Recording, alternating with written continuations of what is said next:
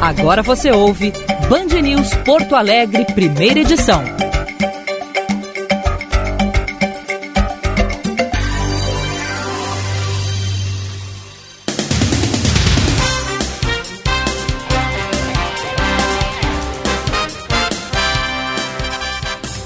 Nove vinte e quatro, bom dia! Está no ar o Band News Porto Alegre, primeira edição. Este programa que está no ar há 16 anos, hein? Junto com a Band News, ao longo da sua história, desde 2005. São 9h24, a partir de agora, um ponta a ponta, Brasil e Estados Unidos. Eu, Diego Casagrande, aqui em Orlando, na Flórida, Gilberto Echauri, no estúdio de Porto Alegre.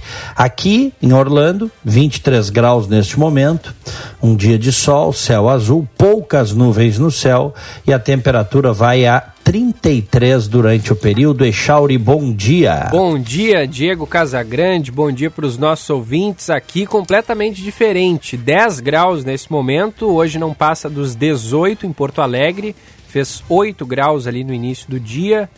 Que friaca, viu, Diego? Eu tô aqui de. Mesmo dentro do estúdio, com o sol batendo, eu tô de moletom e tô de, de manta, porque tá, tá difícil. Muito bem, abrimos o programa com as manchetes. Rio Grande do Sul fechou a terceira semana de maio com um aumento de 17% nos casos de coronavírus, na comparação com sete dias anteriores. De acordo com a Secretaria Estadual da Saúde, entre 17 e 23 de maio foram registrados 29.955 casos, superando os 25.594 reportados no período de 10 a 16 deste mês. O resultado da semana também acabou quebrando uma sequência de duas semanas consecutivas, entre 3 e 16, em que o número de contaminados pelo vírus registrou queda. No entanto, as mortes relacionadas à Covid-19 seguem diminuindo no Rio Grande do Sul. Com isso, o estado chegou à nona semana consecutiva de queda no número de mortes por coronavírus. Presidente Jair Bolsonaro proibiu o Ministério da Defesa e o Comando do Exército de divulgarem uma nota sobre a participação de Eduardo Pazuello no ato político no último domingo. Os militares chegaram a dizer à imprensa queriam se manifestar, mas cancelaram o envio do comunicado. Segundo o jornal O Estado de São Paulo, Jair Bolsonaro deu a ordem de silêncio durante a viagem para acompanhar a posse do novo presidente do Equador. O presidente da República também se irritou com as declarações do vice Hamilton Mourão sobre o assunto. A CPI da pandemia no Senado pretende convocar Pazuello novamente a prestar depoimento. Hoje, quem depõe é a secretária de Gestão do Trabalho e da Educação do Ministério da Saúde, Mayra Pinheiro, conhecida nas redes como Capitã Cloroquina. Um estudo realizado na Argentina aponta que a vacina russa Sputnik V é eficaz contra a variante de Manaus do coronavírus, a P1. A cepa considerada a mais contagiosa surgiu no Brasil em dezembro e já se espalhou pela América Latina. Segundo a Universidade Nacional de Córdoba, 85% dos vacinados com o imunizante russo desenvolveram anticorpos contra a variante de Manaus 14 dias após a primeira dose. Essa taxa subiu para quase 100% cerca de 40 dias depois de a pessoa ter recebido as duas doses da Sputnik V, de acordo com pesquisadores argentinos. Primeira edição no ar para Life Sleep Comfort, a maior, a maior rede multimarcas de colchões do estado. Venha conhecer a tecnologia e qualidade dos colchões americanos Simmons e dos gaúchos Erval. Tudo à pronta entrega. Em Porto Alegre, na Avenida Ipiranga 7624 e na Quintino Bocaiúva 789. Letel, experimente a evolução do atendimento ao cliente com tecnologias inovadoras em CAPEX ou em OPEX. Saiba mais em letel.com.br. Letel é Solution Provider da Rucos, player de destaque mundial com soluções de infraestrutura de redes com e sem fio. Brasótica, enxergue mais longe com a Brasótica. É a maior rede gaúcha no ramo de ótica há 56 anos cuidando de você. E tem promoção, aproveite! 20% de desconto à vista no óculos completo ou 15% em até 5 vezes no cartão. Aproveite também a promoção das lentes em dobro, onde você compra um par e ganha o segundo. Brasótica Moinhos de Vento, em frente ao Itaú Personalité, ali na rua Hilário Ribeiro, 311. E a reforma da Previdência Municipal vem para equilibrar as contas públicas de Porto Alegre e, com isso, liberar mais recursos para investir na prestação de serviços à população. Mais melhorias nas escolas, mais merenda escolar, mais atendimento em saúde, iluminação pública em todos os bairros, asfalto e ruas bem conservadas por toda a cidade, limpeza e manutenção de praças e parques e segurança reforçada. Isso representa mais cuidados com a cidade, mais desenvolvimento e um futuro melhor para todos os porto-alegrenses. Estamos fazendo o que o Brasil e a maioria dos estados e capitais já fizeram ou estão providenciando chegou a vez de Porto Alegre. Reforma da Previdência Municipal é mais para você, é mais para a cidade. Bom, a participação do general Pazuello no comício de Jair Bolsonaro no Rio de Janeiro, ele que já está em campanha eleitoral antecipada, né? Sem dúvida que foi uma quebra de hierarquia e de disciplina dentro do exército, tá? Quem está dizendo isso não sou eu, né? Tu disseste isso uh, ontem, eu falei, a gente comentou, a imprensa toda está comentando, que é uma coisa vergonhosa um general da ativa uh, se envolver em movimento político. Eu não quero isso uh, uh, para o PT, para o PSOL e não quero também para o Bolsonaro. Porque o Exército é uma instituição de Estado ela não pode, essa instituição, servir de mandalete para o governante da hora. Mas desse jeito o Exército vai colocar no lixo a credibilidade que tem junto à população, viu? O Pazuello, sem dúvida, né, que cometeu uma infração disciplinar. Não pode. Como é que nós nos sentiríamos se um general subisse num caminhão de som para apoiar a Dilma, por exemplo, durante o impeachment? ou para apoiar o Lula durante o mensalão, em momento de crise política. A gente não gostaria. Por isso que a instituição tem que se manter distante da política. Porque os homens passam, né? As instituições permanecem. E o Pazuello, apoiado pelo Bolsonaro, descumpriram isso lá no Rio de Janeiro. E agora a ministra Maria Elizabeth Rocha, do Superior Tribunal Militar, afirma: sem dúvida alguma, ele colocou em xeque a disciplina do Exército, porque ele se posicionou publicamente, sem estar autorizado, em assuntos de natureza político-partidária, quando ele subiu naquele carro e defendeu o governo, afirmou ela para quem o Pazuello cometeu várias transgressões. E cabe ao comandante do Exército, o general Paulo Sérgio Nogueira, definir se o Pazuello será punido. Mas, e é isso que é uma novidade aqui para os leigos como nós, o presidente, como chefe supremo das Forças Armadas, pode reverter a decisão. Ou seja, a última palavra é do presidente da República. A gente viu, acompanhou ontem que o, o Exército decidiu apurar a participação do Pazuello naquele ato com o Bolsonaro. Né? Repito, transgressão militar claríssima. Um militar da ativa se manifestar publicamente sobre temas político-partidários. Não pode. O Exército decidiu ontem abrir uma apuração disciplinar. Ok. O próprio general Hamilton Mourão, que é o vice-presidente da República, mas que está na reserva, ele, ele, ele disse que o, que o Pazuello sabia que tinha ido muito além. Ele sabia que tinha passado da linha. O presidente da República não gostou. Mas aí também não muda nada porque eles não se dão, né? O, o presidente da República está rompido com o vice-presidente. Bolsonaro está rompido com o Mourão. E diante da explicação que o Pazuello der, já sabe que ele inclusive ligou para o comandante para se explicar, mas só que essa resposta, essa explicação do Pazuello tem que ser oficial, daí o comandante do exército vai decidir o que fazer. Tá? Só que agora a gente está sabendo aí que a última palavra é do presidente da República. Então, por exemplo, o exército, comandante da força, decide punir o Pazuello. E o presidente da República decide retirar a punição. Aí vira a gandaia que o Bolsonaro quer. Capite, Echauri? É, é isso mesmo.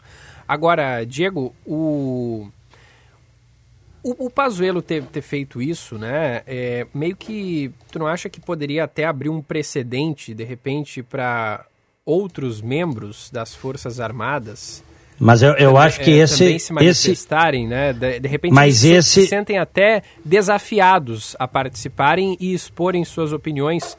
E aí eu te pergunto, todo militar é bolsonarista? Creio que não. Não, claro que não. Pois é. Claro e, que não. E aí meio que abre uma brecha, né? Meio que tu autoriza, não sei se essa é a palavra certa, ou talvez tu desafia mesmo uh, os outros membros do exército a se manifestarem, de repente até manifestarem uh, manifestarem-se contrários né, ao governo. Sim, mas aí que eu falo que vira uma gandaia. Exato. Não pode. Né? É óbvio que aqueles que são contrários na ativa normalmente não se manifestam naturalmente com medo de punição, né? Se o, o presidente tem a caneta, né? Tu viu o que aconteceu aí com os comandantes militares todos, né? Eles, eles foram trocados, assim, um dia o Bolsonaro acordou e disse, eu vou trocar os três, e trocou.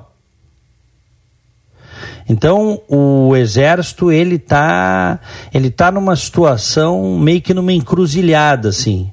Ou ele se dobra ao afã do bolsonarismo, ou ele se mantém uma instituição de Estado com credibilidade, né? Com credibilidade. As pesquisas mostram aí que o Exército é uma das instituições com mais credibilidade, as Forças Armadas né, do país. Ou isso tudo cai por terra. Agora que o Bolsonaro quer forçar esse rompimento né, do, do, do tecido social, vamos dizer assim, dessa postura do Exército, eu não tenho dúvida disso.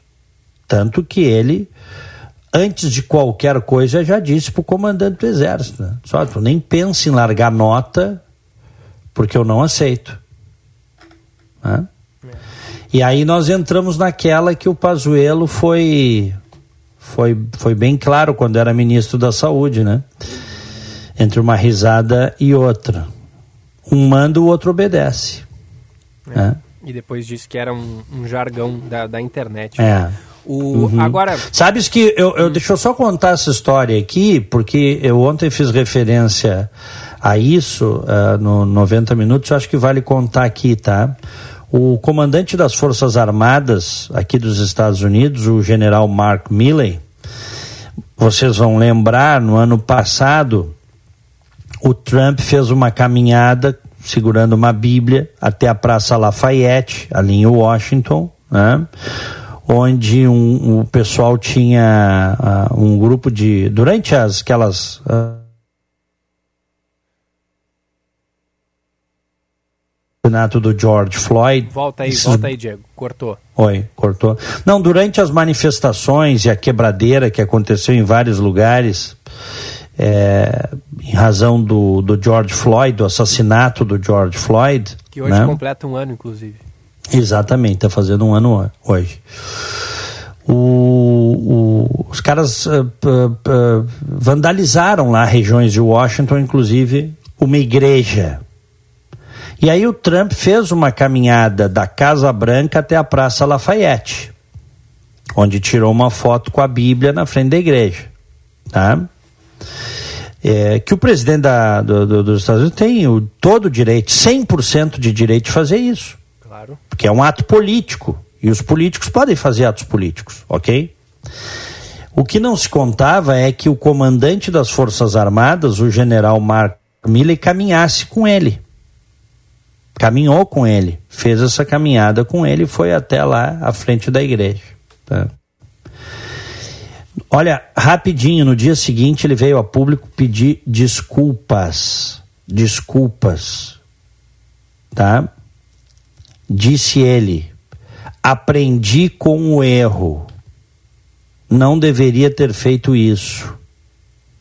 É porque mundo. ele foi é, porque ele foi cobrado pelos colegas, pelo Estado Maior. Só vem cá, tu não mistura as coisas. Tu não pode misturar as coisas, tu é um general da ativa. Tu não pode dar a entender que tu tá tomando um lado. Porque o, o, o, exército é uma instituição de Estado. Tu não pode sequer levantar essa dúvida. Né? E aí ele disse, o Mark Milley, o resultado da minha foto na Praça Lafayette foi visto por todos vocês. Aquilo provocou um debate nacional sobre o papel das Forças Armadas na sociedade civil. Eu não deveria estar lá. Minha presença naquele momento e naquele ambiente criou a percepção de que os militares estão envolvidos na política doméstica. E aí ele pediu desculpas. Eu acho que é isso que a gente, né, deveria ter no Brasil, esta consciência. O que a gente está tendo é o contrário. É o Bolsonaro forçando essa ruptura da separação, sabe? A ruptura do tecido. Ele está forçando isso. Sabe-se lá o que ele quer no ano que vem. Sabe-se lá o que ele vai tentar no ano que vem. Mas que ele que ele está fazendo isso, não resta dúvida que está. Para mim fica muito claro, Echauri. É. E, e aí o que eu ia te perguntar antes era o seguinte: vamos. É, véspera de eleição, tá? Presidencial do ano que vem. E, e se o Exército vier a público e disser que não apoia Bolsonaro? Desde que o candidato, sei lá, não seja o Lula. Se haja uma terceira Mas... via e o, e o Exército declaradamente disser nós queremos que essa terceira via vença a eleição. Mas não cabe ao Exército fazer manifestações políticas. Isso não pode acontecer. O não, não, fez, não. né? Sim, o, mas o Pazuello não é o Exército. É, é o, o, inclusive... Foi uma, foi uma pergunta, no caso. Não que, Sim. Eu, que eu acho que eles devam fazer isso, né? Sim, tu está te referindo assim, militares tomarem essa posição, é, militares é, da ativa. É. Não, não está correto. Quando o cara vai para reserva, ele pode se manifestar sobre o que ele quiser, entrar na política. Tu vê aí as manifestações do Mourão, vice-presidente. O general Santos Cruz ontem deu uma porrada nesse negócio, né? E aí o Eduardo Bolsonaro uh, chamou ele de petista, né? Pro bolsonarismo é isso aí, né? Quem questiona o, o Bolsonaro é, é, é comunista, é esquerdista, é petista. uh, e, e o Santos Cruz, ele, ele disse: de soldado a general tem que ser as mesmas normas e valores. O presidente e um militar da ativa mergulharem o exército na política é irresponsável e perigoso. Desrespeitam a instituição. Um mau exemplo que não pode ser seguido. Péssimo para o Brasil, disse ele. Então, há um perigo aí, viu, Echauri? É. Para mim fica claro que há um perigo aí. Há, uma tentativa da, da, do rompimento desse tecido. É, e do alinhamento das Forças Armadas com o governo Bolsonaro, sabe-se lá para com que objetivo que o presidente tem. Sabe-se lá. Ano que vem nós vamos ter uma eleição onde um sujeito que tinha que estar na cadeia está solto, que é o Lula. Eu, eu tenho afirmado aqui, eu acho que uh, o Lula com o Bolsonaro, o Lula ganha a eleição.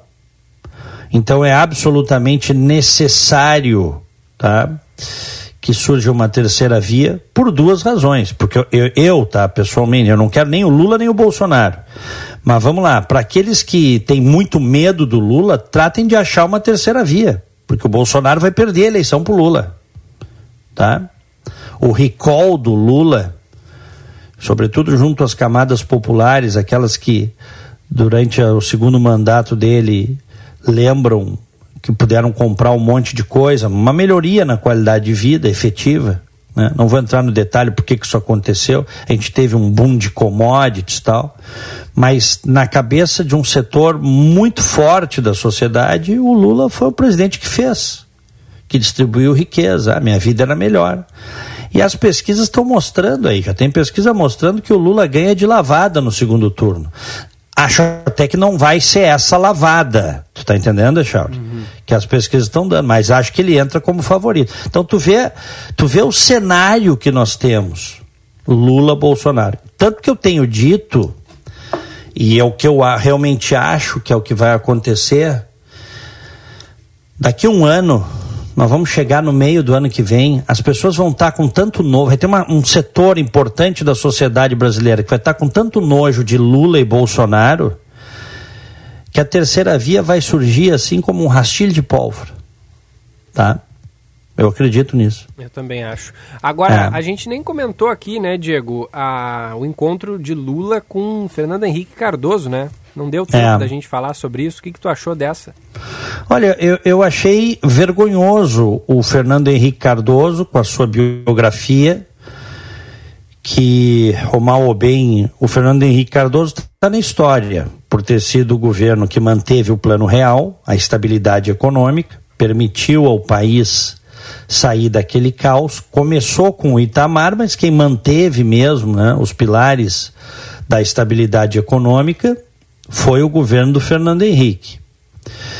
E fez ainda, hoje é, e não vai ser o governo do Bolsonaro que vai mudar isso, porque não vai fazer, o maior processo de desestatização da história do Brasil, as privatizações, tá? Isso foi feito no governo Fernando Henrique manteve a estabilidade democrática, né?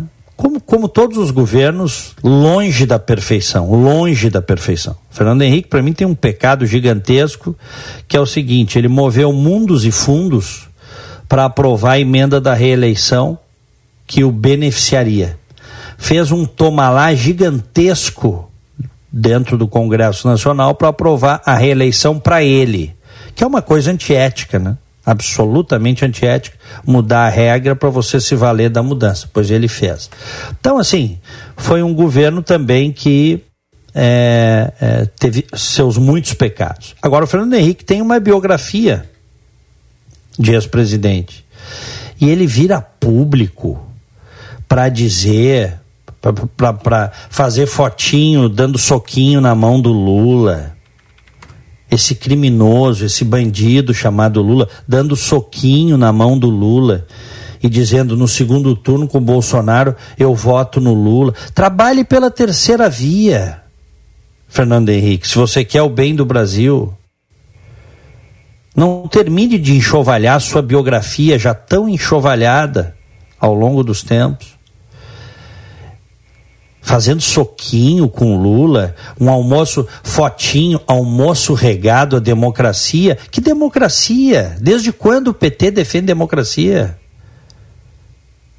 Se dependesse do, se dependesse do, do, do, do PT, a gente estava até hoje alinhado com, com a Venezuela. Condecoraram Chaves, condecoraram Maduro, depois a, a, a se refestelavam com os bolivarianos da América Latina. Né? Fidel Castro, então é brincadeira. Só faltava botar tapete vermelho cravejado de diamantes para Fidel Castro, aquela ditadura podre passar.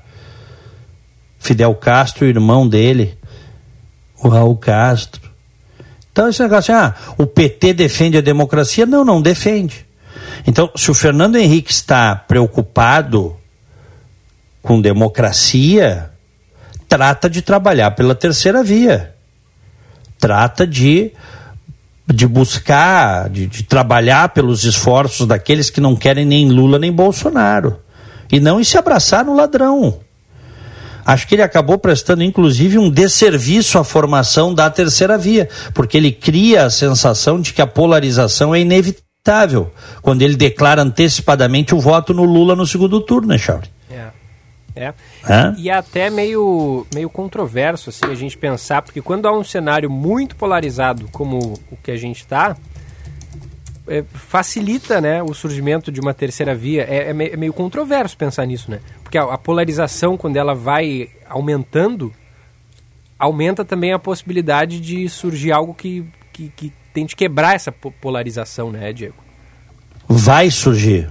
Eu tenho convicção de que vai surgir, viu, Echauri? É, mas... Repito, eu acho. Projeto Brasil daqui a um ano, Chauri. essa situação que nós temos hoje no Brasil, a tendência é ela se agravar. A, a, eu digo a polarização política, tá? E isso, se para o fanatizado, por um lado ou por outro, é bom, porque nesse momento o Lula está comemorando que o Bolsonaro é o adversário. E o, e o Bolsonaro está comemorando que o Lula é o adversário. Então, eles, eles, eles acabam se, se atraindo, se merecendo.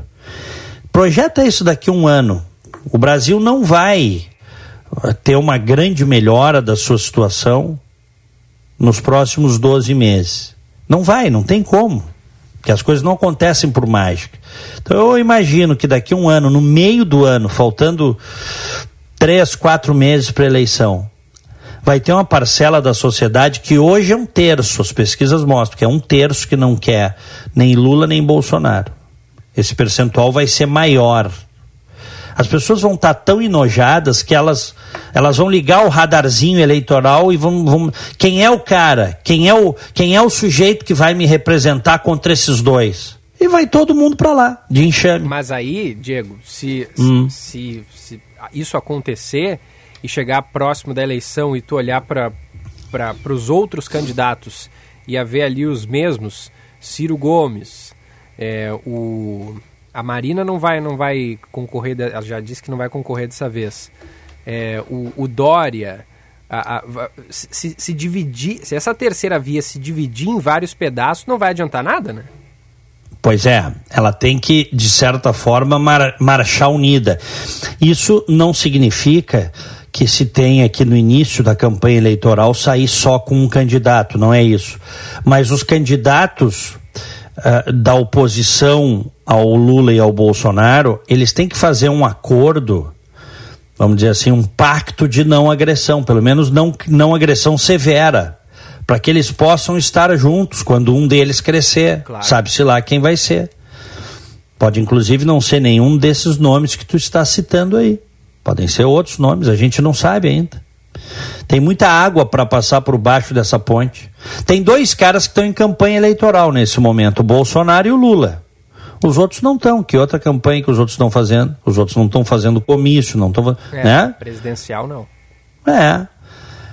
Só que é, é, essa polarização exacerbada vai gerar uma ojeriza na sociedade brasileira e eu acredito que quando a sociedade brasileira, lá no meio do ano, mais próximo da eleição, identificar quem será o sujeito capaz de fazer o enfrentamento para vencer, vencer ambos, né?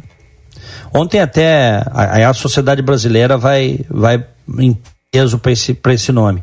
Ontem até nós entrevistamos o senador Álvaro Dias, do Podemos, do Paraná, que demonstrou, entrevistamos ali no 90 Minutos da Rádio Bandeirantes, mostrou um, um desalento assim com a política. Ele disse que ele não sabe nem se ele vai à reeleição no ano que vem.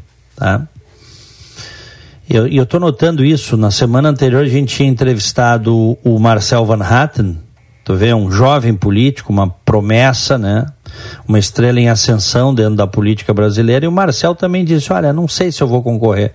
Eu acho que vai, tá? Porque o político tem esse troço no sangue, mas ah, não sei, não sei. A coisa está tão é, nublada, né? Que eu, eu realmente isso, o que que eles, o que que isso significa? Né? Eles estão demonstrando assim um, um cansaço com a maneira como as coisas funcionam, como a banda toca, sabe, Chauri? Uhum. Um cansaço, um bem jovem e um veterano.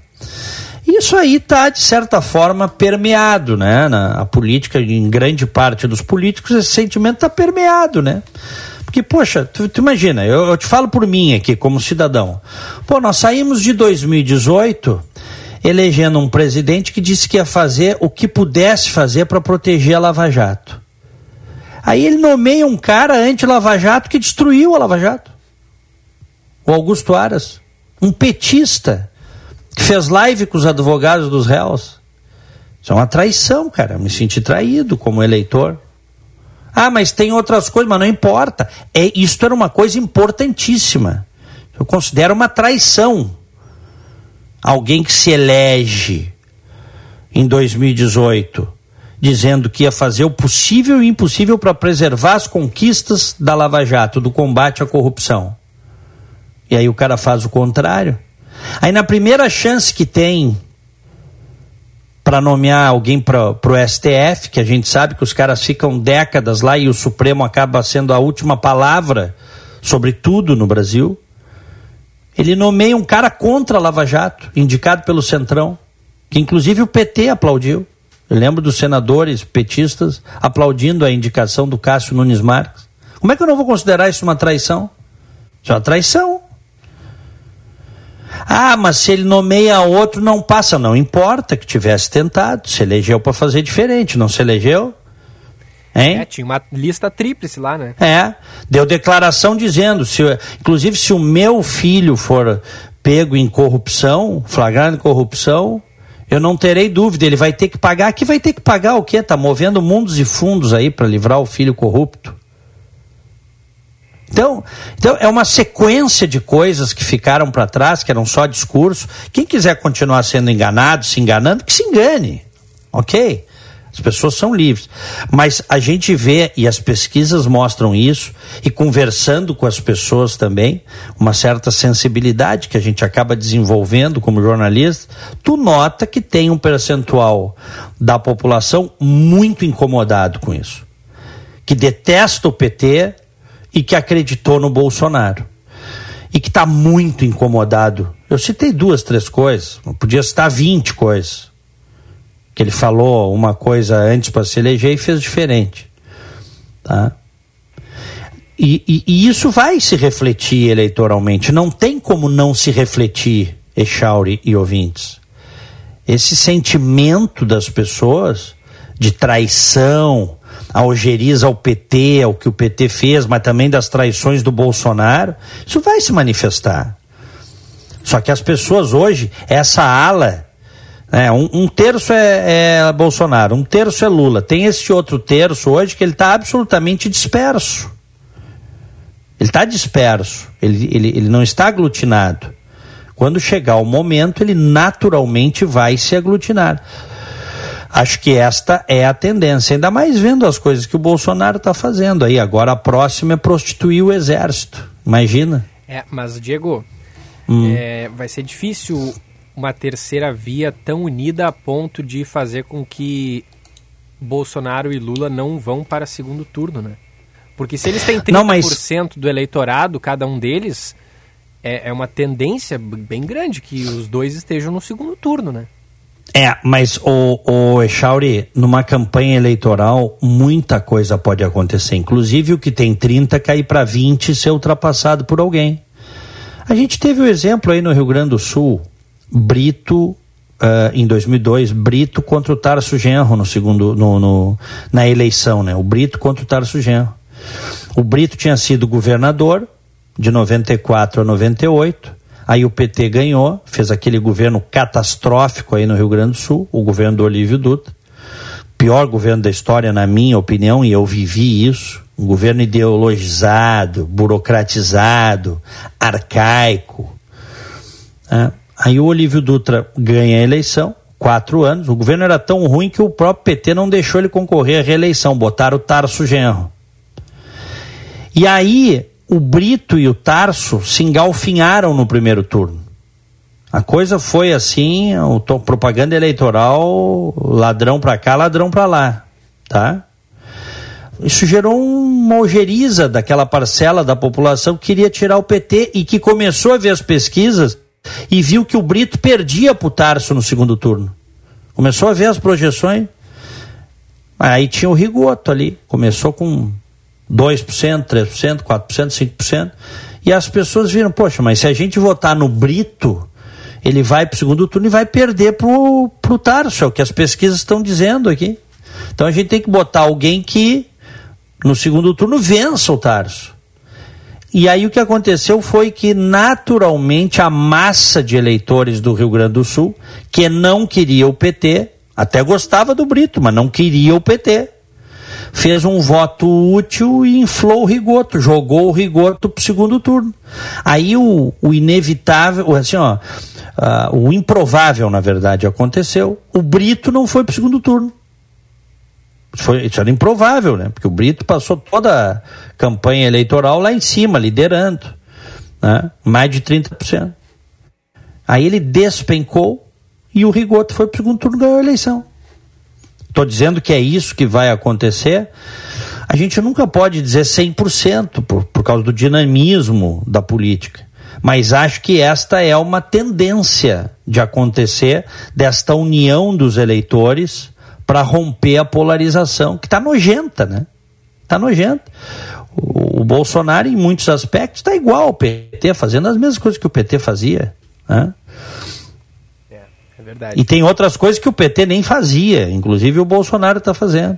Mas nesse aspecto, assim, dessa intolerância, dessa coisa do aparelhamento, isso, poxa, está muito parecido com o PT, sabe? De destruir os mecanismos de combate à corrupção, né? E aí eu acho que essa ojeriza vai se traduzir na escolha por um candidato que possa vencer a eleição. E, e, ele pode, inclusive, tirar o Bolsonaro do segundo turno. Que foi isso que disse o, o Álvaro Dias ontem. Que ele acha que o Lula estará no segundo turno e que a terceira via vai, na verdade, é tirar o Bolsonaro. Tu vê, nós estamos vivendo o auge de uma polarização hoje. E tu pega a pesquisa Paraná Pesquisas Band, que a gente divulgou na semana passada, no Rio Grande do Sul, que ainda é um estado que tem um índice de bolsonarismo forte, Bolsonaro tem 30%, Echauri. É. Tinha que ter mais, né? Quem, quem olha assim as manifestações entusiasmadas, coléricas dos bolsonaristas gaúchos, muitas vezes precisa, pô, esse cara tem 60% de apoio. Ele tem 30%. 30%. Pode cair para 25%.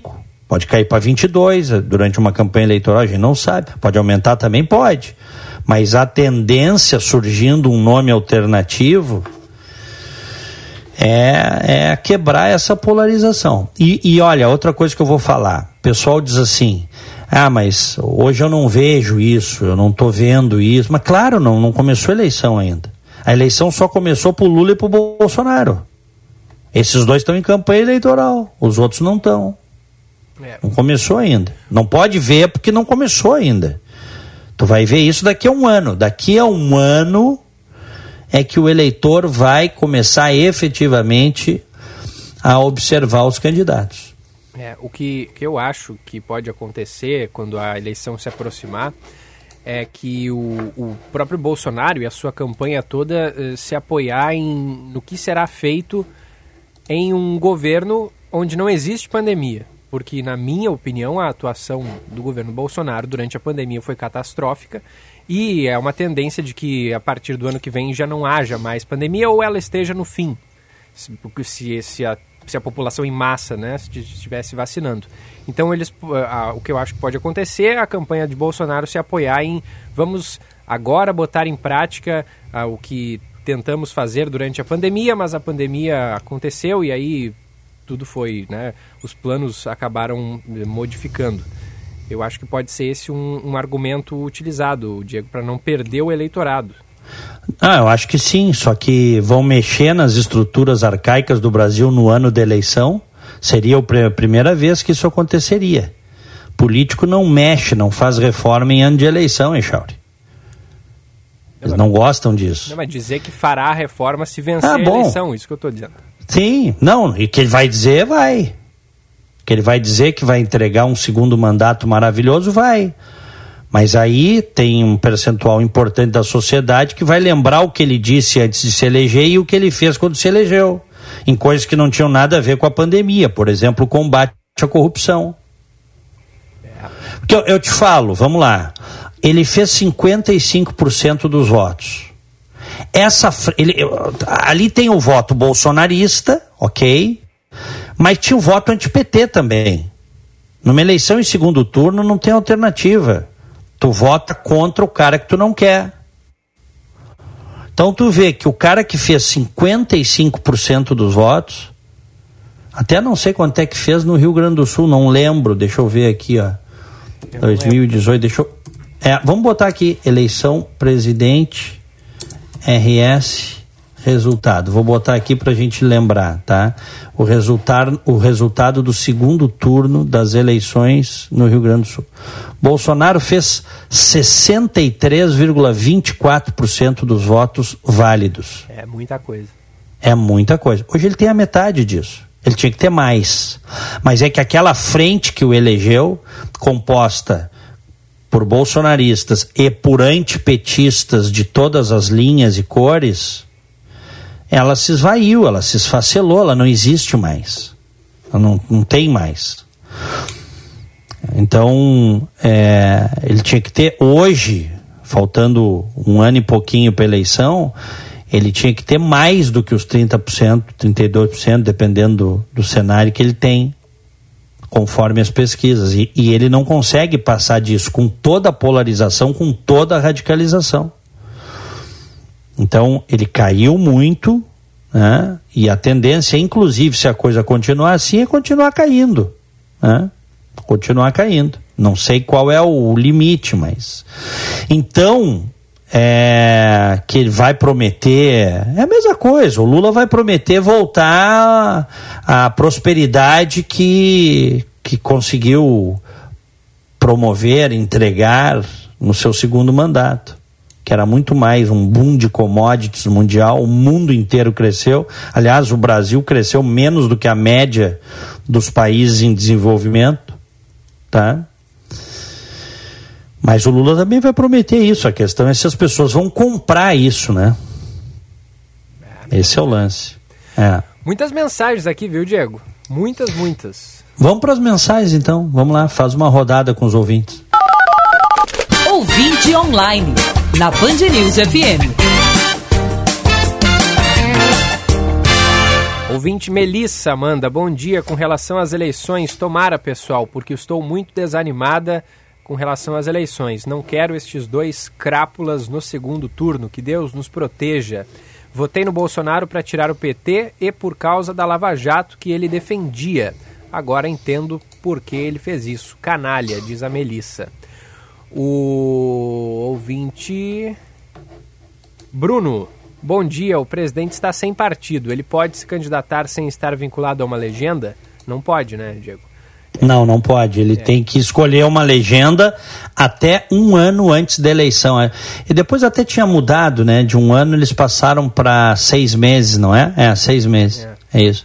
Mas ele disse que ele já disse que te, ia definir agora, recentemente, e não definiu ainda. Que ninguém quer entregar uma legenda para ele. Os caras já viram o que aconteceu no PSL. E essa é a verdade. Ele agora foi lá no, no Piauí dar um discurso e disse que está sendo cantado para voltar para o PP, para progressistas. Mas eu te pergunto, os caras vão entregar o controle do partido? Claro que não. Então eles querem ele, mas ao mesmo tempo não querem entregar o controle. E ele quer o controle. Né? É. Então ele vai ter que procurar um partido aí, um mas partido a... pequeno, e está procurando e está difícil. Mas por outro lado também muito deputado, muito, é, muito é, talvez senador, se, se, se, poderia se eleger na carona dele, né? Que é o que que a gente já viu que aconteceu algumas vezes. Tem... Não, ainda, ainda vai ter gente que vai se eleger na carona do bolsonarismo, sem dúvida que vai ter, mas aquela onda de 2018 não tem mais, aquilo acabou, viu, Echauri? É, é, também acho. Aquilo acabou. O Rogério Matos manda pra gente. Bom dia, pessoal. Guedes declarando que vai se atirar no Centrão para ter reeleição de Bolsonaro. E aí depois ele disse: Bom dia de novo. Viram que Bolsonaro prometeu isenção de pedágio para motos no Rio de Janeiro e teve um número de apoiadores que teve? Nada vem de graça. Falamos nisso ontem, né? Que uhum. o pessoal apoiou bastante. Mensagem aqui do Rogério Jeremias de Cachoeirinha. Bom dia. O problema é que os brasileiros acreditaram no Bolsonaro, compraram gato por lebre. O governo vai destruir o Brasil. O Ciro diz: Bruno Covas seria uma boa opção de candidato para 2022, mas infelizmente teve um mau desfecho. Agora é aguardar. O, o Rafael Diego Gilberto, na próxima eleição vou assistir em frente ao meu guarda-roupa. Se Lula ou Bolsonaro ganharem, vou arrumar as minhas malas e me mudar de país. Abraços. Mensagem aqui do Wilton Bandeira. Diego, isso só prova que tanto Lula e Bolsonaro são iguais, pois quantas vezes o presidente elogiou o Pinochet, o coronel Ustra, etc., diz aqui o Wilton. É, o... tem aqui também, Diego, o André de Alvorada dizendo o seguinte: Acho ótimo o estilo da Band News em relação à democracia, dando voz aos diversos pensamentos. Eu creio que houve uma certa infantilidade eleitoral na nossa eleição de Bolsonaro, porque havia outros candidatos com várias propostas. Assim sendo, o voto de protesto foi um tiro no pé. O mundo político não se resume a PT e anti-PT, diz o André de Alvorada. É, mensagem aqui do Antônio do Maitá, bom dia, é, dizendo bom dia, guris, esse encontro é verdade? Ele mandou aqui um card com o Haddad e o Alckmin, dizendo encontros pela democracia, 20 de maio, às 8 da noite. Eu não vi falar nada sobre isso, Diego, eu tô achando que é, é fake. E aí tem um negocinho aqui, política viva, escola comum, MF, não sei... Posso que... te falar? Ah é, é, tá prevista aí essa. É não mesmo? sei se che... é, não sei se chegou a acontecer, tá? Pois é, mas estava é previsto. Hoje, é hoje às 8 da noite, tá É, então, então o, o, o, essa ala tucana ligada ao Fernando Henrique aí é, se aproximando do PT e dando inclusive o discurso daquilo que a gente sabe, né? Que o, o, o um, um surge da costela do outro tá? É. é isso, que o Fernando Henrique ficou felicíssimo quando o Lula ganhou a eleição em 2002, né? Inclusive, o Fernando Henrique nem fez campanha para o seu candidato, que era o José Serra, porque estava louco que o Lula vencesse, que um operário, eles diziam, né? Está na hora de um operário che chegar à presidência da República. E agora o PSDB, sob certo aspecto, essa ala uh, do Fernando Henrique Cardoso, essa ala veterana, entre aspas, se aproximando do PT. Que coisa, né? Que tristeza isso, né? É. Bom, mas também tem o seguinte que a gente tem que ver, tá? O PSDB é um partido de esquerda, tá? Centro-esquerda, a gente poderia dizer, né? Ele, o PSDB está à direita do PT no espectro político. Então, o PT está na esquerda, o PSDB está na centro-esquerda, mas está na esquerda. Né? Então, é isso. E essa aproximação dos tucanos com os petistas é, infelizmente, é lamentável. Lamentável. O Eloy manda pra gente. Bom dia, concordo contigo, Diego, mas penso que o Exército Brasileiro deveria fazer uma nota pública perante a sociedade para clarear essa situação envolvendo a participação do general Pazuello em ato político para acabar com a patifaria. o, o correto seria lançar uma nota pública né, recriminando esta, esta ação do Pazuello, mas o presidente disse que mandou o comandante militar nem pensar nisso. E o presidente uh, da República é aquela história, manda e os outros obedecem. o, o Eliseu de Gravataí está dizendo que Bolsonaro vai para o PTB, Roberto Jefferson de vice. O... Imagina. É. Dia desse o Roberto Jefferson gravou um vídeo cheio de arma na cintura, tu viu? É verdade. Um vídeo que circulou aí, é. que ele tá cada vez mais maluco, cara. Tu vê o Roberto Jefferson em que figura... O Roberto Jefferson, o grande, o grande defensor do bolsonarismo hoje, que foi o cara que vendeu o seu partido pro PT. é que as pessoas esquecem. O, o, Roberto Jefferson vendeu PTB para o PT. E a briga dele com o Zé Dirceu foi porque o PT não pagou o combinado, pagou uma parte só, não pagou o combinado. Então, esse é o leão, ele se diz, né? Um leão conservador. Esse é o leão conservador aí que defende o bolsonarismo. O cara que vendeu o seu partido para o PT tá bom para ti? E que livrou o Lula, diga-se de passagem. Porque o Lula só não sofreu impeachment por duas razões. Tá? Uma que o Roberto Jefferson não incriminou o Lula, ele dizia que o Lula não sabia do mensalão, que o Lula era inocente. Zé, sai daí, Zé, você vai enlamear um homem honesto como o presidente Lula. Então o Roberto Jefferson salvou o Lula e porque na época o Fernando Henrique disse para o PSDB não faça o impeachment, eu não autorizo a fazer impeachment. Tem que deixar sangrar e ganhar na urna. E aí quando o Lula tava com a, o Lula chegou a ter a popularidade bem baixa na época do mensalão. Dava para fazer o impeachment ali, tirar esse ladrão da presidência da República nesse grande escândalo de corrupção. Mas com o Roberto Jefferson livrando Lula e o Fernando Henrique protegendo Lula e o PT, não, não se teve o clima, não se criou o clima para o impeachment, que deveria ter sido feito, na minha opinião.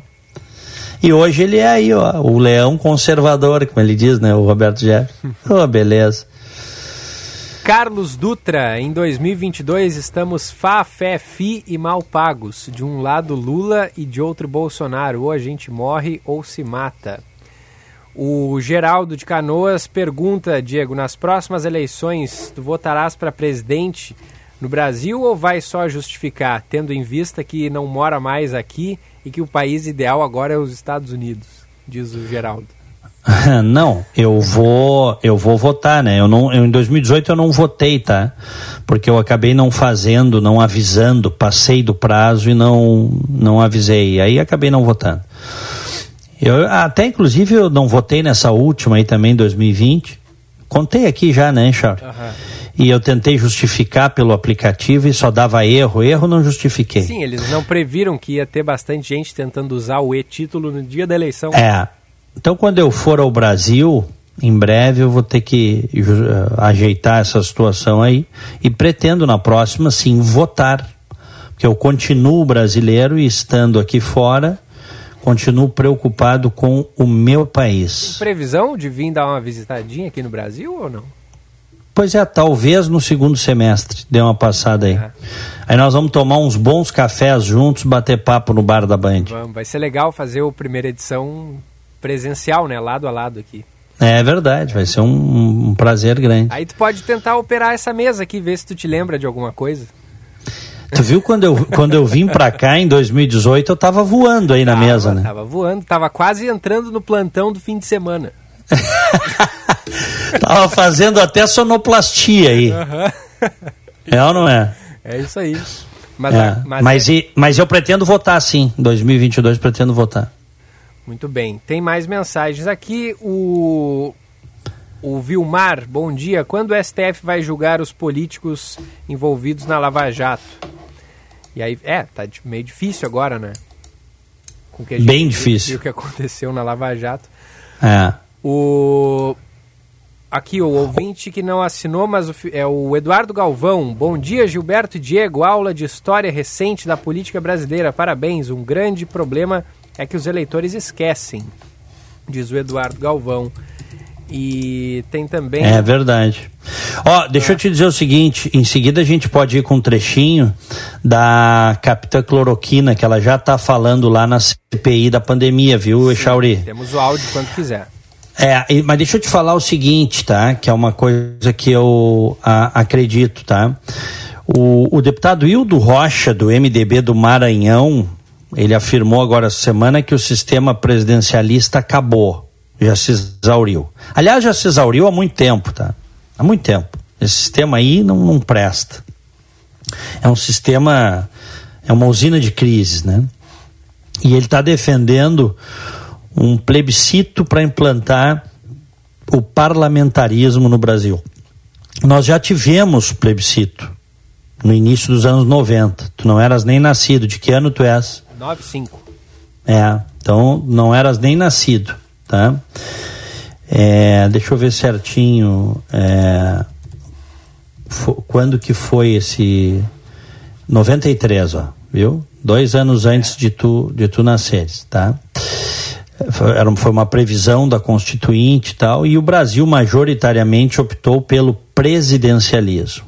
Eu, naquela época, era presidencialista também, acreditava no presidencialismo e, inclusive, votei no presidencialismo no plebiscito. Tá? E aí tu podia escolher também monarquia ou, ou república. E óbvio que a república venceu. Bom, venceu a república e o presidencialismo. Mas eu acho que esse sistema realmente se exauriu. Eu sou parlamentarista só que tem que mudar muitas coisas, inclusive o sistema eleitoral brasileiro, tá? Você precisa ter, para efetivamente ter um parlamentarismo que funcione, uma representação da população que seja equilibrada, não o que tem no Brasil hoje. Tem que ter um homem e um voto. Tem estados aí que já largam com oito deputados e que tinha que ter um, dois, pelo critério populacional. Então isso tem que mudar também. E isso é o mais difícil de mudar, viu, Echauri? Uhum. Porque aqueles que vêm desses estados menores, com baixa densidade populacional, mas que são parlamentares, não querem mexer nas regras para não se prejudicar. Então esse é um problema sério. Então não é simples assim implantar um regime parlamentarista no Brasil. Vai para a última mensagem aí e depois a gente vai para um trechinho da Mayra Pinheiro, a secretária lá do Ministério da Saúde. Eduardo Escobar de Viamão. Diego, tu estás mais preocupado em Lula vencer é, do que a possibilidade de resgatarmos a democracia? Qualquer coisa é melhor que Bolsonaro. Até o Cabo da Ciolo. Um abraço. Um abraço, mas é que eu não, eu não considero o PT um partido democrático. Eu tenho boa memória. Eu sei o que o PT fez. O PT tentou implantar o Conselho Federal de Jornalismo, meu caro. Não fez porque não teve condições políticas para isso. Tentou. Eu vi o anteprojeto do Conselho Federal de Jornalismo, que previa a cassação de registro profissional e o impedimento de profissionais de imprensa trabalharem, caso, caso fossem condenados em conselhos éticos Tu acha que isso é defender democracia? Eu estou dando esse exemplo só, que é o nosso exemplo, nós que somos jornalistas. Claro que os jornalistas petistas de esquerda, eles acham que isso é uma coisa menor.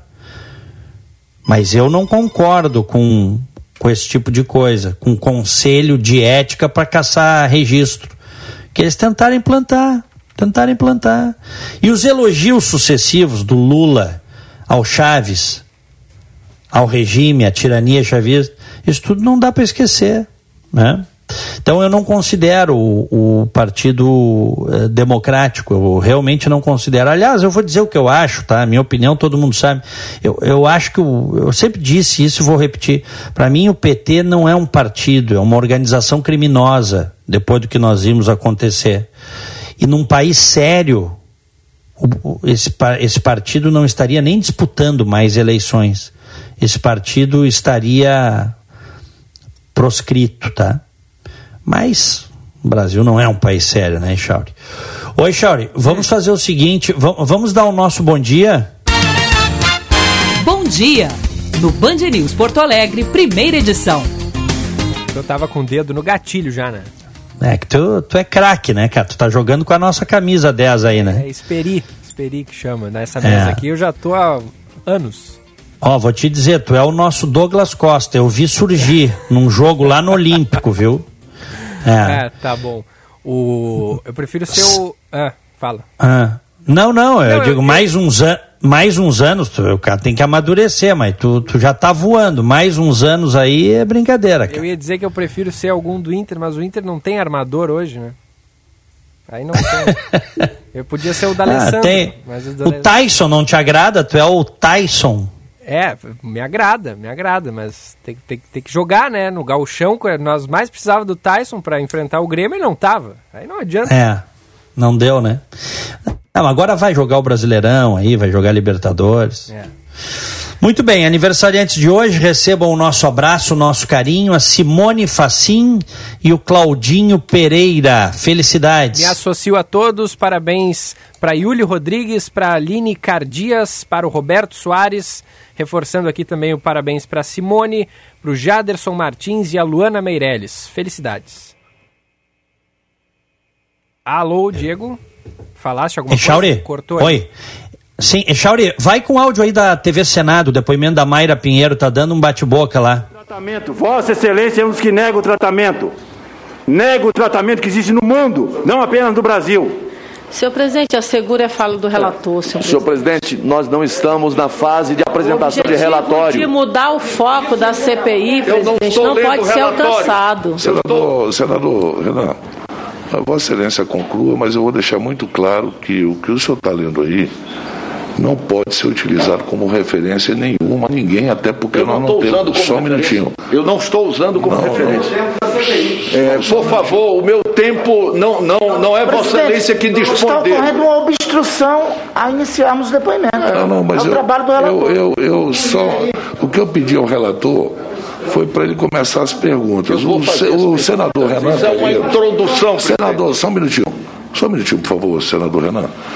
Vossa Excelência, eu pedi, vamos começar as perguntas. Vossa Excelência está falando nas maiores atrocidades que houve na Estou história. fazendo um uma avaliação, presidente. Mas não, não, não, senhor, senhor me desculpe. Eu não vou ser censurado. Não, não, não. Não vou ser censurado. Não, de jeito nenhum.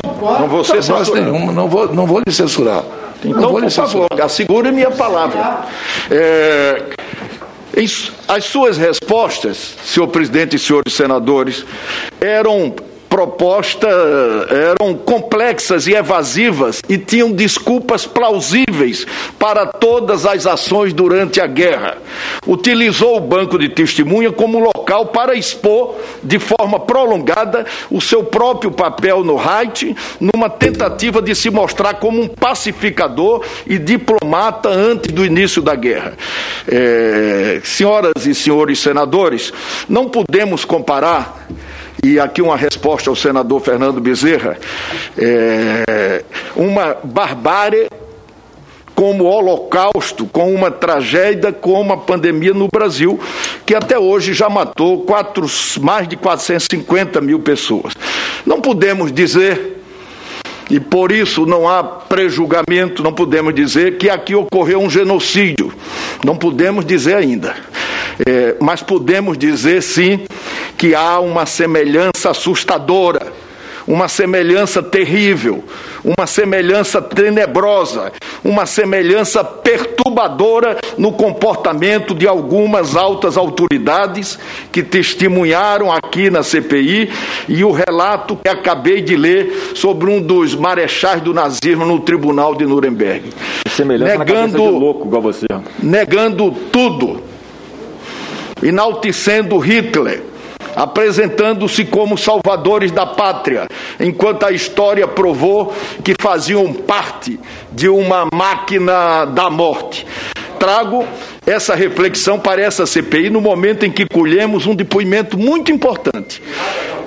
É, e deixo registrado nos anais dessa comissão, é, absurdo, absurdo, inclusive como alerta para os futuros depoentes, não importa o quanto possam tergiversar aqui o julgamento da história é implacável. Até que enfim falou uma coisa correta. Boas perguntas, senhor presidente. Por favor, se, se Vossa Excelência pudesse me garantir a palavra, não, Vossa Excelência eu estou submetido a, a interrupções é, rotineiras. Isso dificulta o meu trabalho como relator. É, como médica e gestora pública, Vossa Senhoria. Muito bem. Poder... Echauri. Oi. Tá aí, tá aí. São 10 horas e 26 minutos. Está falando o relator Renan Calheiros, até se atritou com o presidente da comissão, Omar Aziz. E eu entendi por que que deu, a gente não pegou o início do bate-boca, ele fez uma comparação com o nazismo, eu não consegui pescar exatamente o que que ele comparou, né? E aí o senador Heinz, que é bolsonarista aqui do Rio Grande do Sul, e outros pularam né, e não aceitaram. E, bom, a, a, fase agora é das perguntas do relator para essa senhora Mayra Pinheiro, do Ministério da Saúde. E vai longe, vai longe, porque ao que tudo indica, ela tinha muito poder lá, tanto poder quanto o ministro da Saúde. Alguns dizem que ela, essa que é conhecida como a capitã cloroquina, né? Ela foi, ela era na verdade a ministra de fato é o que dizem, muitos dizem, tá? Então tá bom, eu vou me despedindo, tá, Echauri? Tem que ir ali pra Rádio Bandeirantes. Abraço, Diego, até amanhã. Grande abraço, fiquem com Deus, tchau. Esportes, na Band News FM.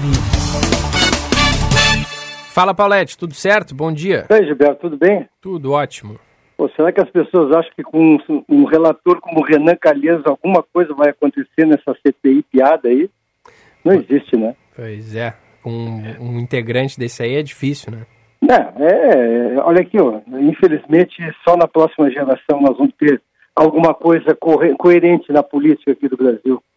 Mas o Gilberto, hum. o chão terminou. Como sempre, ele é bom de ganhar e ruim de perder, claro mas ele deixa muitas lições a serem aprendidas. O Grêmio tomou uma lição forte durante o gauchão, durante o início da... quando ele teve o um enfrentamento da pré-libertadores, foi eliminado por um time fraco e rapidamente a diretoria entendeu o que estava acontecendo, entendeu aquela lição que estava recebendo, botou um treinador que, que pegou o time em 45 dias, ele viu onde é que estavam os problemas, estabilizou o time, colocou as contratações, fechou o time, passou a jogar de uma forma diferente. E o Grêmio hoje, de novo, é um time respeitado, protagonista, com a entrada do Douglas Costa, do Thiago, do Rafinha. Ninguém vai dizer que o Grêmio não é um dos favoritos ao Campeonato Brasileiro e à Copa do Brasil. Sul-Americano eu nem falo. Por quê? Porque o Grêmio entendeu a lição que estava recebendo e soube tirar proveito dela para melhorar o seu time. O Grêmio que quinta-feira tem um treino, e, de, e no domingo começa contra o Ceará um dos seus grandes objetivos, ou se não o, o, principal objetivo, que é o Campeonato Brasileiro, num jogo duro contra o Ceará, um time que está bem formado, campeão cearense, que está que tá tentando dar um salto e ser um Atlético Paranaense, ser um time que saiu de médio para grande. O Internacional, Gilberto e amigos, não aprendeu a lição. E eu digo isso porque pelas declarações do treinador do Internacional.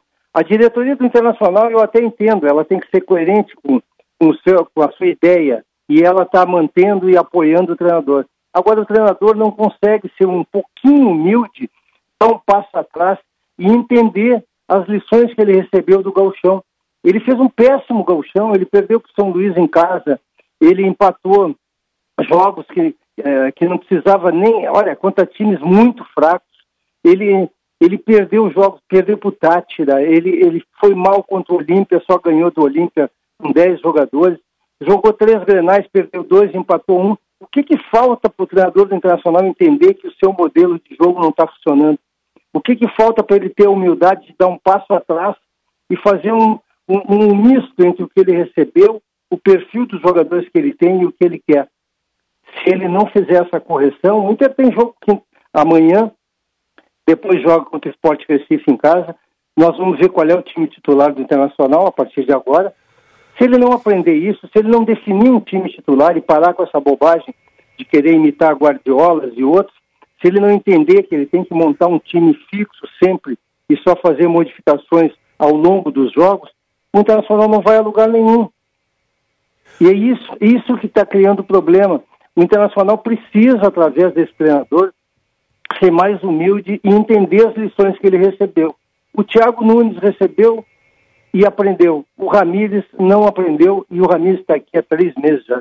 O... Depois do Grenal, o presidente Alessandro Barcelos disse que o projeto não é do Ramires e sim do Inter. É um indicativo de que se resultados não aparecerem daqui a pouquinho, pode mudar o comando, né? Mas aí eu te pergunto, se, se, mudar o comando, vai ter que botar alguém que esteja alinhado com essa ideia do, do, do, do planejamento do, do, clube, né, Paulette? E aí tu, tu enxergas alguém que, que possa dar continuidade ao que está tentando fazer o presidente Barcelos?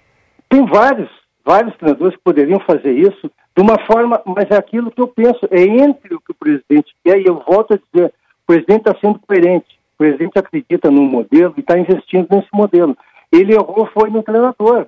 Tem vários, vários treinadores muito experientes que poderiam ajudá-lo nesse momento. Aqui, aqui em Porto Alegre, nós temos o Falcão, o Dunga, tem o Celso Rotti, tem treinadores que poderiam fazer um híbrido entre o que, é, o que ele quer e o que o, o clube tem hoje. Agora, com esse treinador dando essas declarações arrogantes que ele segue dando, culpando a todos, menos a ele, pelas, pelos erros que ele tem cometido, afinal de contas, o, o Gilberto, o Internacional foi vice-campeão brasileiro e ele, sem o Marcos Guilherme, sem Lindoso, sem o, o Zé Gabriel, sem o Nonato, e ele botou todos esses jogadores em campo. Será que todo mundo está errado, só ele está certo? Ele tem que entender que ele está errado. Ele tem um grupo forte na mão e que é fácil levar esse grupo. Ele está perdendo o Edenilson. O Edenilson está visivelmente chateado porque o Edenilson não consegue jogar com esse esquema furado que ele está apresentando. Então, eu, eu, eu respondendo a tua questão, o presidente internacional está correto. Ele crê no modelo. Ele errou, foi no condutor desse modelo. Só para terminar, Gilberto, quero mandar um grande abraço para o presidente do Juventude, meu amigo Walter Dalzotto Júnior, que foi eleito o melhor dirigente do Galchão. Não é só do Galchão, ele levou o Juventude da Série B para a Série A. E isso é muito forte também. Parabéns, grande abraço. Agora, Paulette, para encerrar, amanhã, sete da noite, Internacional e Always Ready pela Libertadores. Quinta-feira, é, nove e meia da noite, lá Equidad e Grêmio. E aí, pela Sul-Americana? Olha, eu vou comentar o jogo do, do La Equidad e Grêmio, junto com o Wagner, e, e eu vou te dizer, eu, eu, eu vou ver mais um treino do Grêmio. O Grêmio está se preparando agora para outro, outro tipo de salto, principalmente Campeonato Brasileiro, mas o Grêmio tem que ganhar também a Sul-Americana. E o Internacional, Gilberto, eu quero ver amanhã. Amanhã vai jogar o time titular do Internacional. Porque o treinador não tem folga. Ele não é, ele não está que nem o Thiago. O Thiago Nunes do Grêmio pode fazer experiências na quinta-feira. O, o, o Ramires não pode fazer experiências mais. Ele tem que definir um time. Amanhã joga o time titular do Internacional. E até eu vou te fazer uma pergunta. Hum. Tu te lembras do Peglo? Lembro. O Peglo, 18 anos. Ele joga menos que o Palácio jogou até agora? Pois é. Pois é, né? Foi, aí, foi, aí... foi, pedido do, do, do, treinador, né? E aí tem que botar a jogar. Aí a gente está vendo o quê? Que o Palácios, e eu falei isso, eu não vou ficar puxando, não vou me elogiar, mas eu falei isso porque eu fui pesquisar. O Palácios não é jogador de lado, ele é jogador por dentro foi convocado para ser jogador por dentro na seleção chilena, e o Internacional trouxe ele e ele vai terminar disputando posição com o Tyson, vai disputar com o Bosquilha, com o Maurício, com, com o Prachedes. Ou seja, o, o, o Peglo estava aí, por que não investir no Peglo? Esse, é, eu volto a te dizer, esse treinador é inadequado para o Internacional. Eu acho que ele seria um grande treinador, sabe para quê? Para todas as categorias de base do Internacional. Mas não para o principal, que que tem que vencer, Gilberto. Muito bem, valeu Paulette, até amanhã. Um abraço, até amanhã. Abraço, esse é o Paulette aqui no Primeira Edição, diariamente neste horário. Primeira edição que vai fazer um intervalinho, mas antes eu lembro que estamos no ar para Life Sleep Comfort, a maior rede multimarcas de colchões do estado. Venha conhecer a tecnologia e qualidade dos colchões americanos Simmons e os gaúchos Erval, tudo a pronta entrega. Na Ipiranga, aqui em Porto Alegre, 7624 e também na Quintino Bocaiúva 789. Letel, que agora é Solution Provider da Rucos Player de destaque mundial com soluções de infraestrutura de redes com e sem fio. Acesse e saiba mais em letel.com.br. Brasótica tem promoção na Brasótica, 20% de desconto à vista no óculos completo ou 15% de desconto em até 5 vezes no cartão. E tem promoção também das lentes em dobro, onde você ganha, aliás, onde você compra uma lente e ganha o segundo par. Brasótica Moinhos de Vento, em frente ao Itaú Personalité, ali na rua Hilário Ribeiro. Primeira edição faz uma pausa e volta já. Você está ouvindo Band News Porto Alegre, primeira edição.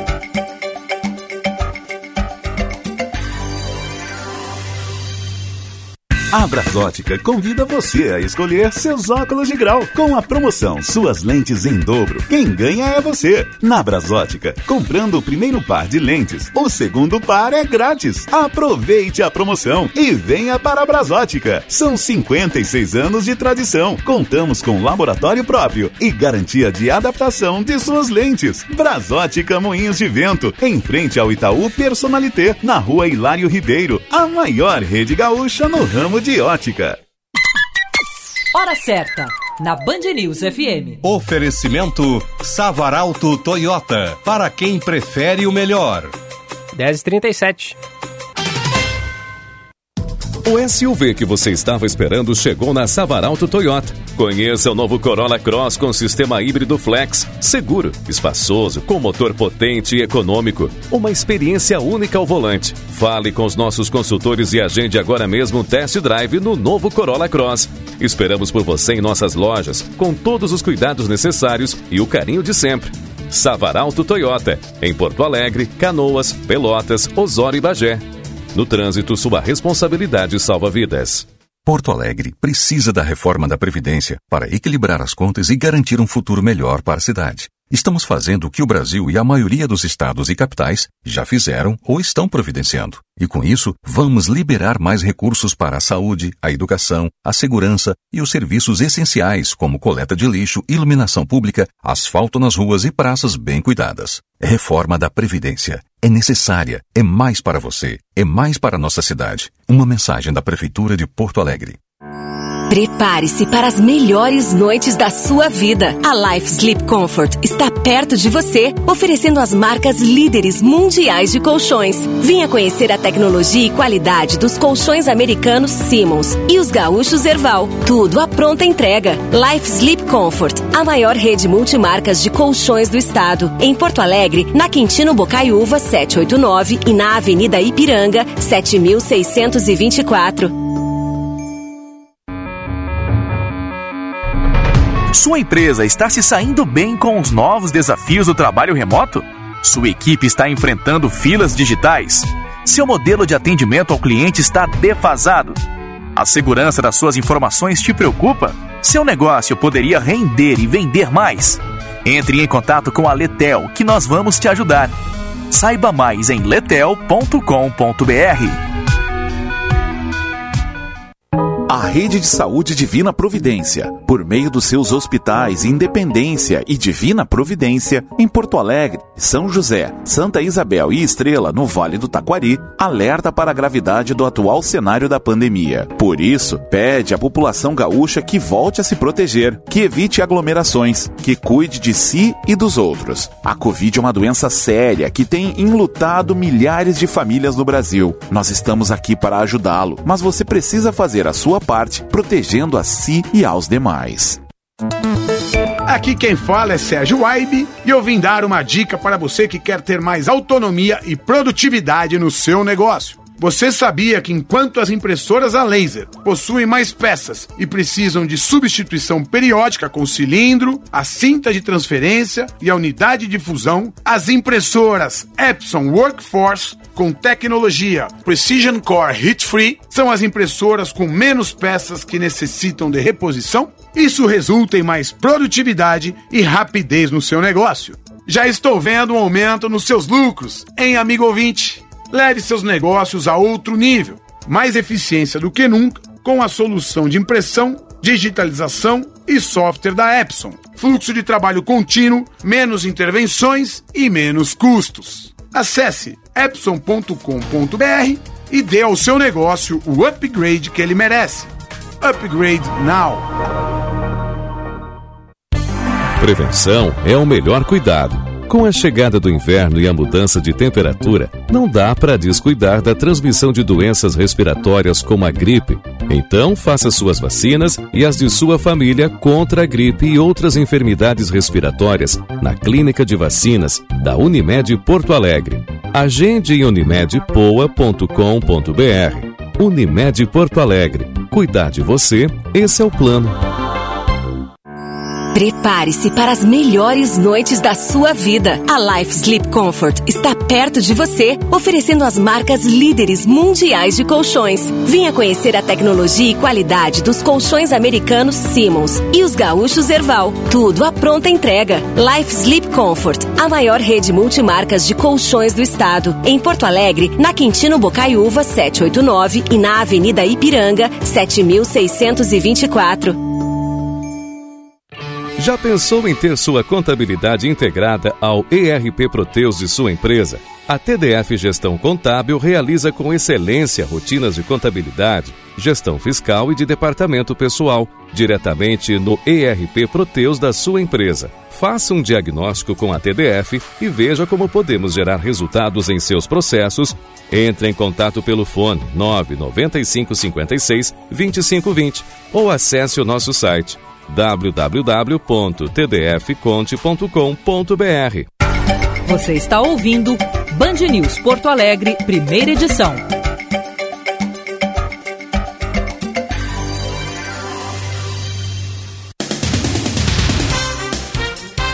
De volta com a primeira edição, 10 horas e 42 minutos, 12 graus a temperatura em Porto Alegre. Segue bastante frio, pelo menos temos aquele sol para dar uma lagarteada, tomar um chimarrão, comer uma bergamota, recebendo o calor do sol é bastante importante em dias como esse, em temperaturas baixas. Participe conosco, 51994110993, 51994110993. Daqui a pouquinho, a partir das 11, tem o Felipe Vieira por aqui no comando do Band News Porto Alegre, segunda edição. Seu caminho.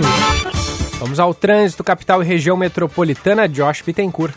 Sem acidentes em atendimento agora na capital, Gilberto, e também sem grandes filas nos pontos de drive-thru da vacinação contra a Covid-19, no estacionamento da PUC, na Avenida Ipiranga e também no Barra Shopping, na Avenida Diário de Notícias. Fluxo melhora nos principais acessos à capital, agora sem congestionamento, pela Bento Gonçalves, Protásio Alves, há também Assis Brasil, região do aeroporto e pela Castelo Branco, inclusive não tem previsão de içamento do vão móvel da Ponte do Guaíba para essa manhã. Poquidoa, campanha de arrecadação de alimentos e agasalhos da Prefeitura de Porto Alegre. Vamos abraçar quem mais precisa. Gilberto.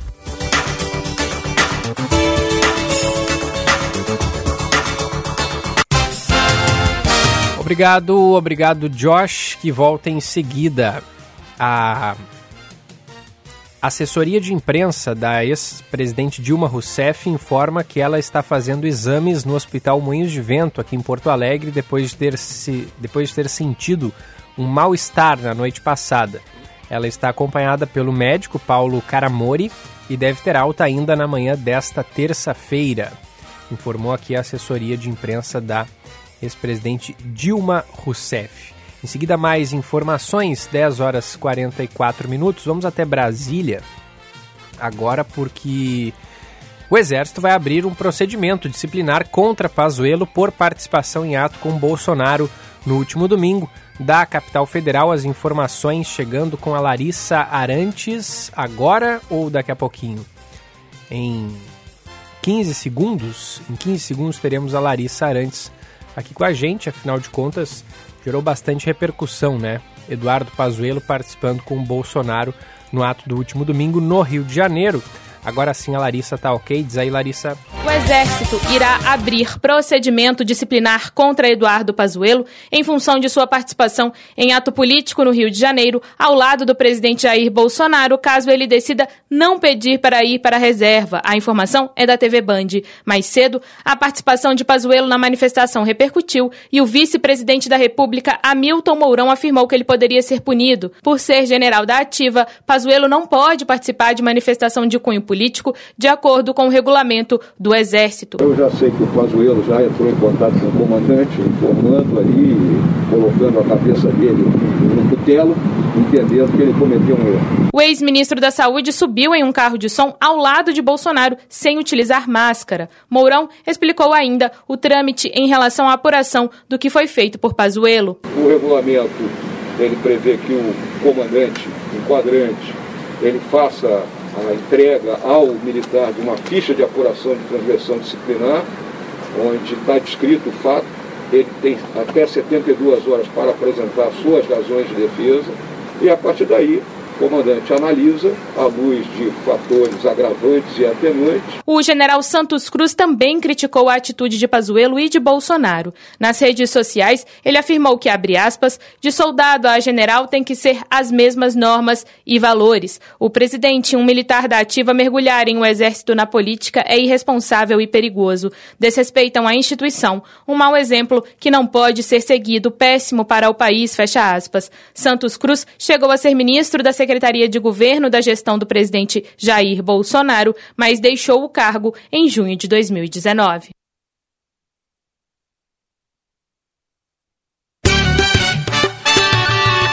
Band News. Tempo. Oferecimento Hospital Divina Providência. Cuidado amoroso à vida. TDF Gestão Contábil. Especializado no ERP Proteus. www.tdfconte.com.br A terça-feira será de tempo firme e sol em todo o Rio Grande do Sul. Os fortes ventos registrados nessa segunda também dão uma trégua e diminuem a intensidade. Ainda assim, podem ocorrer rajadas de até 50 km por hora no litoral norte. As temperaturas seguem baixas no estado. Os termômetros em São José dos Ausentes marcam menos 2 graus no amanhecer do dia. Na capital gaúcha, em Porto Alegre, a mínima será de 8 e a máxima de 19 graus. Na região sul do estado, Pelotas terá variação de 10 a 20 graus. Na Serra Gaúcha, em Caxias, mínima de 7 e máxima de 14 graus. Da Central Band de Meteorologia, Eduardo Carvalho. Band News FM, temperatura. Oferecimento Cindy Lojas Porto Alegre, junto com o Varejo, sempre. E Letel, há 27 anos, inovando em tecnologia e comunicações. 12 graus, 2 décimos. Agora a consulta completa ao Serasa faz parte dos benefícios dos associados do Cindy Lojas Porto Alegre. São cinco modalidades disponíveis, informações exclusivas, relatórios detalhados e diversas outras soluções para o seu negócio. Assim, você tem mais segurança na hora de tomar decisões. Cindy Lojas Porto Alegre. Junto com o varejo, sempre.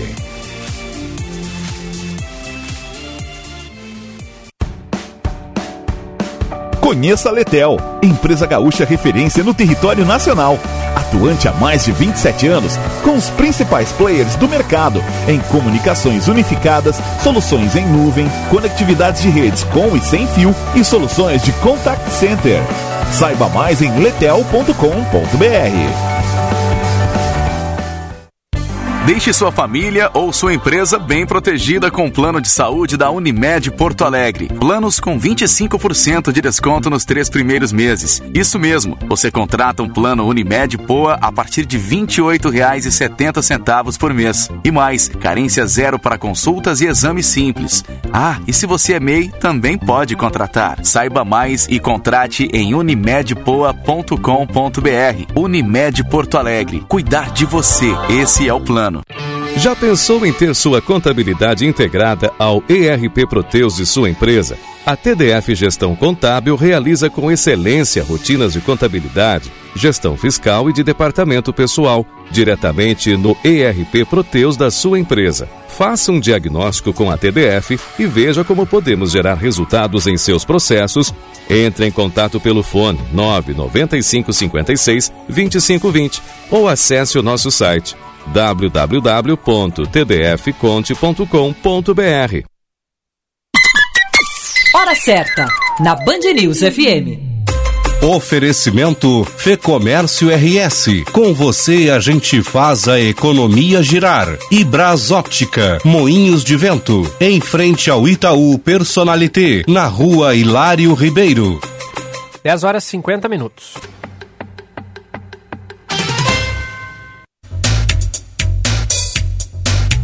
Adote hábitos saudáveis na sua rotina. Participe do Dia do Desafio, uma iniciativa do SESC que vai mexer com todo mundo. Dia 26 de maio, reserve um momento para se exercitar. Saiba mais em sesc-rs.com.br barra Dia do Desafio e participe. Realização SESC, a força do sistema Fê Comércio ao seu lado.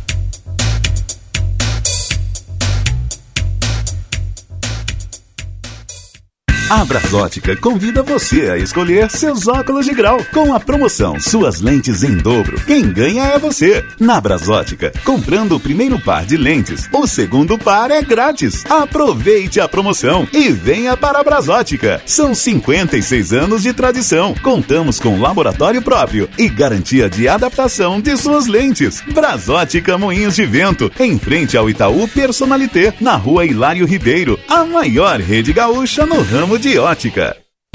Deixe sua família ou sua empresa bem protegida com o plano de saúde da Unimed Porto Alegre. Planos com 25% de desconto nos três primeiros meses. Isso mesmo, você contrata um plano Unimed Poa a partir de R$ 28,70 por mês. E mais, carência zero para consultas e exames simples. Ah, e se você é MEI, também pode contratar. Saiba mais e contrate em unimedpoa.com.br. Unimed Porto Alegre. Cuidar de você. Esse é o plano.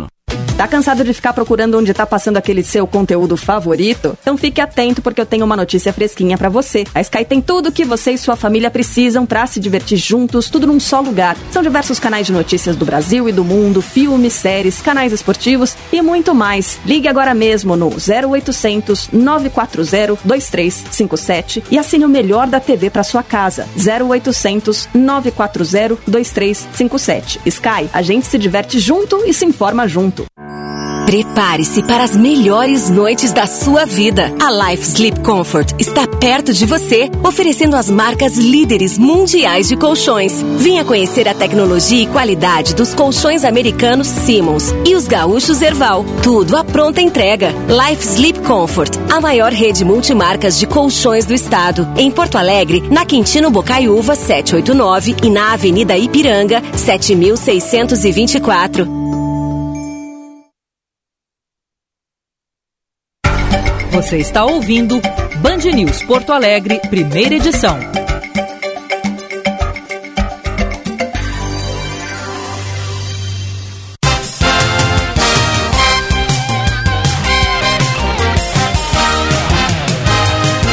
São 10 horas e 53 minutos, 12 graus a temperatura em Porto Alegre. Estamos de volta. Este é o Band News Porto Alegre, primeira edição. Em seguida, o segunda edição com o Felipe Vieira. Vamos falar de vacinação, afinal de contas, nesta nesta terça-feira segue a aplicação das segundas doses para as pessoas que receberam a primeira dose de vacinas já ao período adequado e estão aptas a receber a segunda aplicação. E hoje tem a aplicação também da segunda dose da Pfizer para aqueles que receberam a primeira lá no dia 4 de maio, até o dia 4 de maio.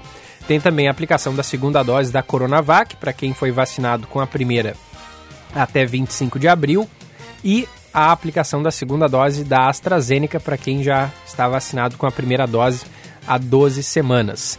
A primeira dose hoje está sendo oferecida apenas para gestantes e puérperas e o imunizante disponível é o da Pfizer. A aplicação da primeira dose da vacina da Oxford da AstraZeneca está suspensa nesse momento até o recebimento de uma nova remessa do imunizante. Lembrando, segunda dose da Coronavac oferecida em 12 unidades de saúde e 3 pontos de drive-thru, Big Barra Shopping Sul, Big Sertório e PUC RS. Segunda dose da vacina de Oxford disponível em 33 unidades e nos três drive-thrus. E ainda a vacina da Pfizer será oferecida em diferentes locais dependendo das doses. Primeira dose para gestantes e puérperas em 12 postos de saúde. Gestantes e puérperas com comorbidades devem comprovar com a carteira de gestante e sem comorbidades podem se vacinar mediante indicação médica. Nesse caso, aplicação em 20 farmácias parceiras da prefeitura nesta campanha de imunização. Para a segunda dose, lembrando, preciso apresentar a carteira de vacinação com registro da primeira, feita em Porto Alegre, documento de identidade com foto e CPF. A boa notícia do dia. Oferecimento Unimed Porto Alegre. Cuidar de você. Esse é o plano. Boa notícia do dia também relacionada a vacinas. O Ministério da Saúde anunciou o envio de uma nova remessa de imunizantes ao Rio Grande do Sul. Serão mais 37.440 doses da Pfizer e 350 mil, 353.250 doses da Oxford AstraZeneca para o Rio Grande do Sul como um todo, não somente a capital gaúcha. Municípios do interior também vão receber parte dos imunizantes, no entanto, a data da chegada dessas vacinas ainda não foi confirmada pelo governo do estado nem pelo Ministério da Saúde. Boa notícia é que vai ser possível, portanto, a retomada da imunização com a primeira dose da Oxford AstraZeneca, pelo menos essa é uma tendência, já que a gente trouxe, já, a gente acabou de trazer aqui que essa aplicação do primeiro imunizante está suspensa até a chegada de novas doses. Essa é a boa notícia do dia aqui no primeira edição, que vai para a sua transição na sequência. Tem o Felipe Vieira por aqui chegando com o segunda edição. Antes tem mais um destaque do trânsito, rapidinho, diz aí Josh Bittencourt. Trânsito fluindo bem na região metropolitana, RS 118 tem um fluxo um pouco mais intenso agora no acesso para RS 040 em Viamão. Na capital, sem registro de acidentes, mas tem obras na Ramiro Barcelos com a Farrapos, Juca Batista próximo a Cristiano Kramer no sentido centro e na Cavalhada a partir da Campos Velho até a Padre Réus na faixa da direita nos pontos de ônibus. Nossos carros também precisam de cuidados, por isso, mesmo neste momento, a rede Chevrolet está aberta e pronta para cuidar do seu carro. Gilberto. Valeu, Josh Bittencourt. Volta em seguida no segunda edição, que começa em instantes. Hora certa, na Band News FM. Oferecimento Savaralto Toyota, para quem prefere o melhor. 10h57. A Rede de Saúde Divina Providência, por meio dos seus hospitais Independência e Divina Providência, em Porto Alegre, São José, Santa Isabel e Estrela, no Vale do Taquari, alerta para a gravidade do atual cenário da pandemia. Por isso, pede à população gaúcha que volte a se proteger, que evite aglomerações, que cuide de si e dos outros. A Covid é uma doença séria que tem enlutado milhares de famílias no Brasil. Nós estamos aqui para ajudá-lo, mas você precisa fazer a sua parte, protegendo a si e aos demais. Que tal contribuir para uma sociedade melhor? Na FMP, nós preparamos quem vai ajudar a melhorar o mundo. Venha para a FMP e abrace uma causa. Vestibular de Inverno em 21 de junho. Acesse o site fmp.edu.br. FMP Direito por Excelência. Direito para a vida. Prepare-se para as melhores noites da sua vida. A Life Sleep Comfort está perto de você, oferecendo as marcas líderes mundiais de colchões. Venha conhecer a tecnologia e qualidade dos colchões americanos Simmons e os gaúchos Erval. Tudo à pronta entrega. Life Sleep Comfort, a maior rede multimarcas de colchões do estado. Em Porto Alegre, na Quintino Bocaiúva 789 e na Avenida Ipiranga 7624. Chegou o Atacadão trazendo o que ele tem de melhor. Muitas ofertas para alavancar o seu negócio. As melhores marcas e os menores preços para você abastecer o seu comércio ou a sua casa. Só o maior atacadista do Brasil para sempre oferecer a maior variedade que você já viu. E é barato mesmo, porque tem parceiro e tem parceirão. E o Atacadão é parceirão de verdade. Venha e aproveite, porque aqui tem parceria mesmo. Atacadão, seu parceirão. Venha no Tartone saborear o seu prato preferido com toda tranquilidade. Estamos abertos todos os dias até às 22 horas para você desfrutar as massas, risotos, sopas, saladas e sobremesas que tanto gosta. Com o frio chegando, não deixe de apreciar a nossa seleta carta de vinhos. Tartone Restaurante, Bourbon Country, Galpão Food Hub ou ligue 99615 8784. No Instagram, arroba Tartone. Você ouviu Band News Porto Alegre, primeira edição.